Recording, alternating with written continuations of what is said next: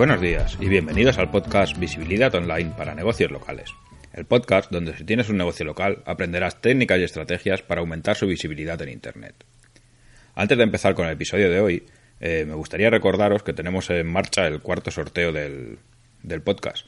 En este caso se celebrará el sábado 19 de mayo y el premio, como en las dos últimas ocasiones, será un estudio de la competencia para la palabra clave que el ganador que el ganador decida, ¿vale?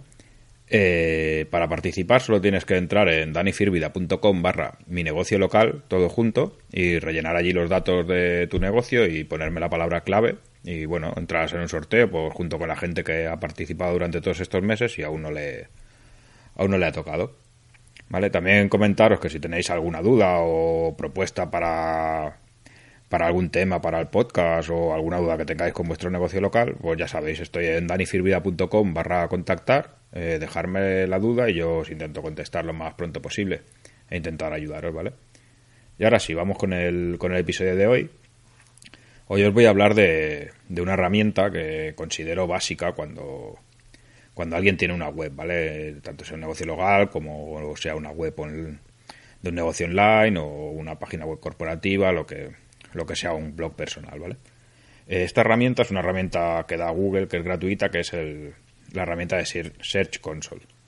¿Vale? Es una herramienta muy fácil de usar, tiene muchísimas cosas, pero bueno, eh, básica, básicamente os voy a explicar un poquito lo que necesitaría alguien pues que no tenga mucha idea de todo el tema de páginas web y tal.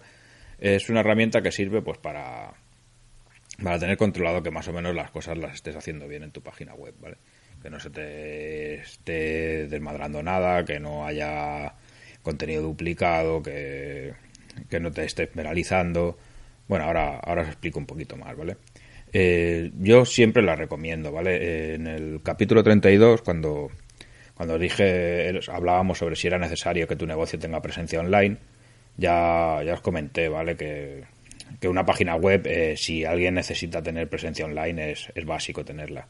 Hay algunos casos, pues como ya comenté en ese episodio, de lecciones pequeñas o, o negocios que realmente no, no necesitan una presencia en Internet más allá de lo que puede ser una ficha de Google My Business.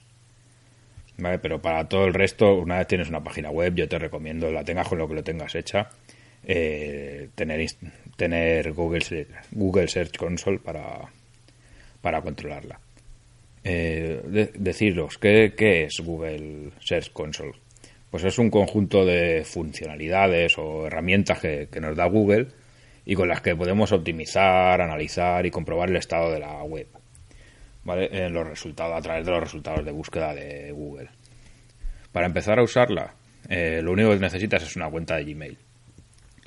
¿Vale? Luego te vas a la página web de, de Google Search Console y eh, intentas, bueno, intentas asignar la propiedad de tu web al usuario de Gmail que tienes creado. Y te pedirá que tienes que verificarlo, ¿vale? Para que Google quiere saber si realmente tú eres el propietario de esa web o te estás asignando una propiedad de una web que no, que no es tuya.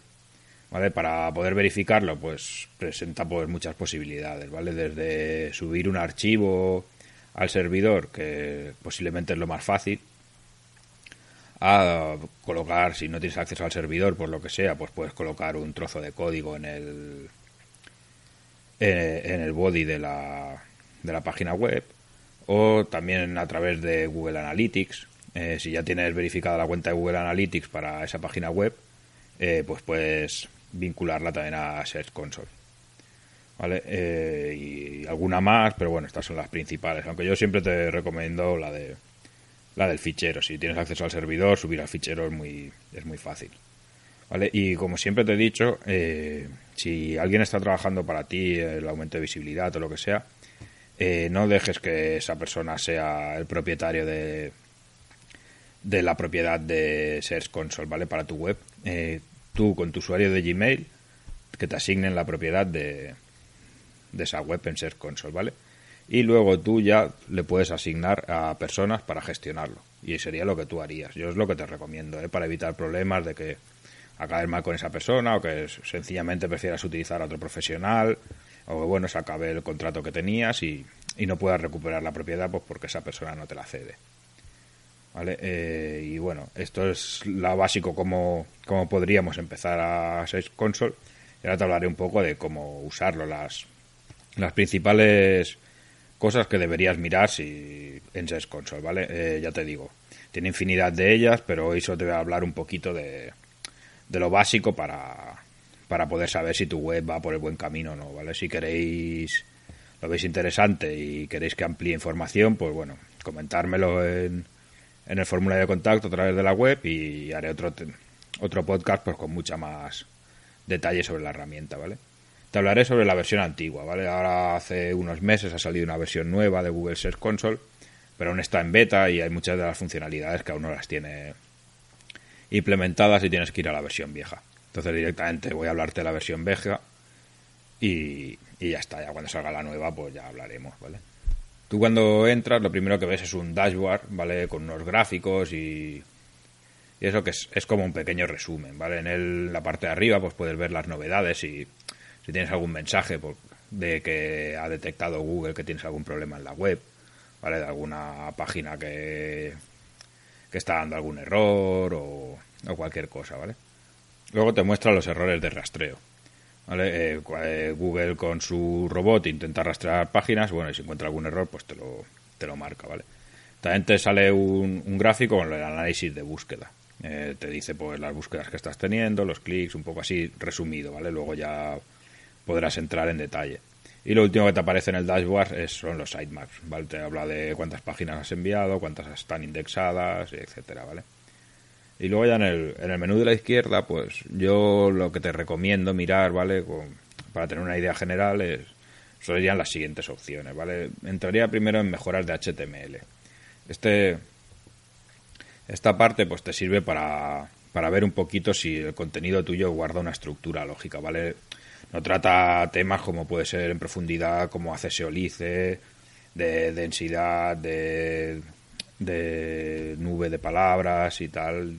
Solo te dice, pues, eh, si hay cosas que están mal estructuralmente, como que falta el título, falta la descripción, o están duplicados, o son muy largos, o son muy cortos, ¿vale? No, no te habla de si hay dos H1, si te faltan H2, y... pero bueno, eh, errores básicos que, que, si te aparecen tienes que corregir. Y luego está, pues, por lo que es para mí la, la joya de la corona, ¿vale? Que es el análisis de búsqueda. Eh, está muy bien, ¿vale? Eh, y te sirve para saber por qué palabras apareces en Google. Eh, te muestra las palabras por las que apareces, eh, qué páginas, a través de estas palabras, a qué páginas de, de tu web las llegan, el CTR que tienen, la posición media que aparecen en, la, en las búsquedas de Google. Y lo bueno que también es que te puedes, que puedes filtrar, ¿vale? Puedes filtrar por, por cualquiera de los conceptos, ¿vale? Y, por ejemplo, yo lo uso mucho para saber si hay canibalización, ¿vale? En, en, proyectos pequeñitos, no, pero en proyectos que tienes un blog, que hablas de muchos temas y tal, es muy posible que, que estés eh, posicionando la misma palabra clave eh, con varias páginas, ¿vale?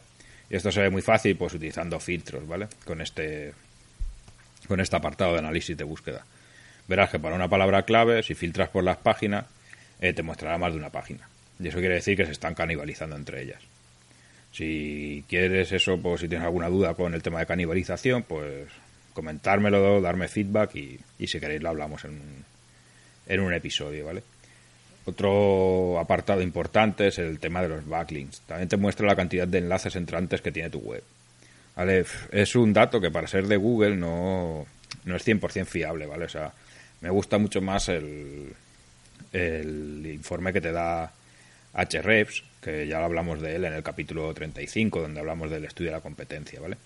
Eh, los, los links que te da allí son mucho más precisos que aquí, pero bueno, es una buena idea, pues básicamente si te están haciendo SEO negativo, ¿vale? Eh, aquí te va a cantar rápido, ¿sabes? Vas a ver de repente un montón de enlaces de, de temas que no tienen nada que ver con tu web y, bueno, verás verás que alguien está intentando atacar tu web, ¿vale? Eso para solucionarlo, pues se utiliza con el disavow de, de Google, ¿vale? Cogerías todos estos enlaces y los meterías allí para que Google te los, te los eliminase. Y también te muestra no solo los enlaces externos, también te muestra todo lo que el tema de enlazado interno, ¿vale? El interlinking, que es un, un tema muy importante para hacer una buena estructura de la web, ¿vale? Que para mejorar la usabilidad de la misma y que el usuario, para intentar retenerlo, pues tener un buen interlinking, ¿vale? Que vaya linkando de un lado a otro para que el usuario pueda llegar a donde quiera y vaya navegando y, se mantenga bastante rato en nuestra web. Luego ya otro apartado sería el estado de indexación. Te mandaría un listado, bueno, un informe con unos gráficos de las páginas que hay indexadas y las imágenes que hay indexadas, ¿vale? Eh, esto para que se indexen rápido es recomendable siempre enviar un sitemap, ¿vale? Hay una opción que es enviar el sitemap. Sitemap es como un mapa de la web, ¿vale? Un, fichero XML donde se ven todas las URLs que tiene, ¿vale? Esto se lo pasas a Google y entonces para favorecer el, el rastreo de, por parte del robot. ¿Vale? También existe otra opción que yo la uso mucho, que es la opción de explorar como Google. Y dentro de ello sería, con esto verías un poco cómo se ve la página web en, Google, por si hay algún problema o algo. Y sobre todo la parte que, que hay de forzar la indexación, ¿vale? Yo cuando creo un contenido nuevo, eh, puedes esperarte unos días a que Google lo detecte o puedes intentar ayudarle pues con esta opción, ¿vale? Tú pondrías allí la URL y eh, forzarías la, la, indexación de la misma. Entonces, pues eh, se supone que en un par de horas o como mucho un día tendrías indexada la, la URL nueva.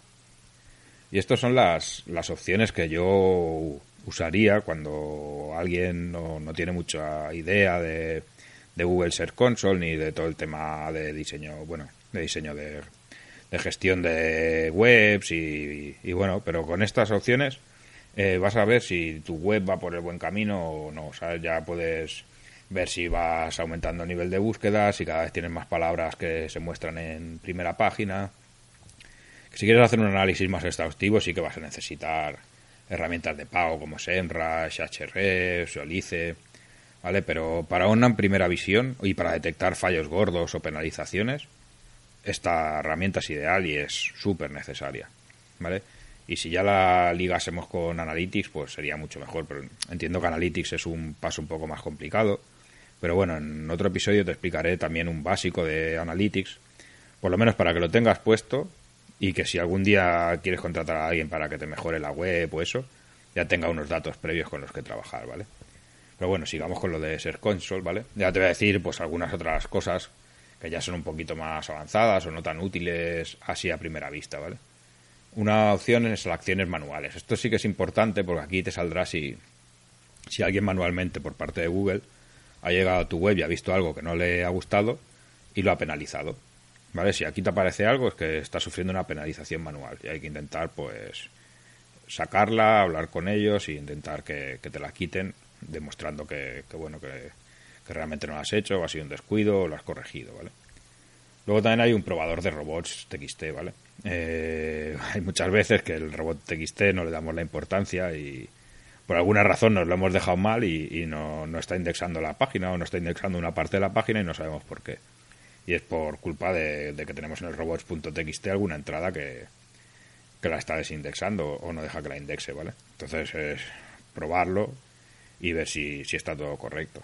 No también hay una parte de datos estructurados que no, bueno, lo que hace es verificar si tenemos datos estructurados en, en nuestra web. Los datos estructurados son, si a grandes rasgos, pues no sé si habéis visto alguna vez, pues que cargáis una web, yo que sé, por ejemplo, de recetas y os aparece pues la foto en la en las búsquedas de Google, pues te aparece la foto pequeñita, eh, unas valoraciones o el tiempo de cocinado, cosas así, ¿vale? Todos estos son datos estructurados que que tiene Google para depende qué tipo de webs, cada una tiene los suyos, y entonces pues se pueden ir metiendo pues para, para este tipo de búsquedas con rich snippets, ¿vale? Eh, si queréis un día hablamos un poquito más, pero bueno, es un tema ya que en el SEO local no, no tiene mucha afectación.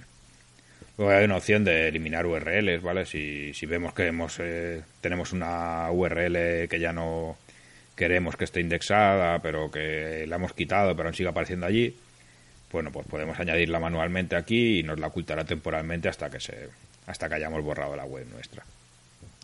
También hay un apartado de AMP, ¿vale? De, de las nuevas páginas estas de Google especiales para móviles, eh, que le da mucha importancia a Google. De momento aún no está muy allá, pero, pero bueno, poco a poco cada vez irán teniendo más visibilidad.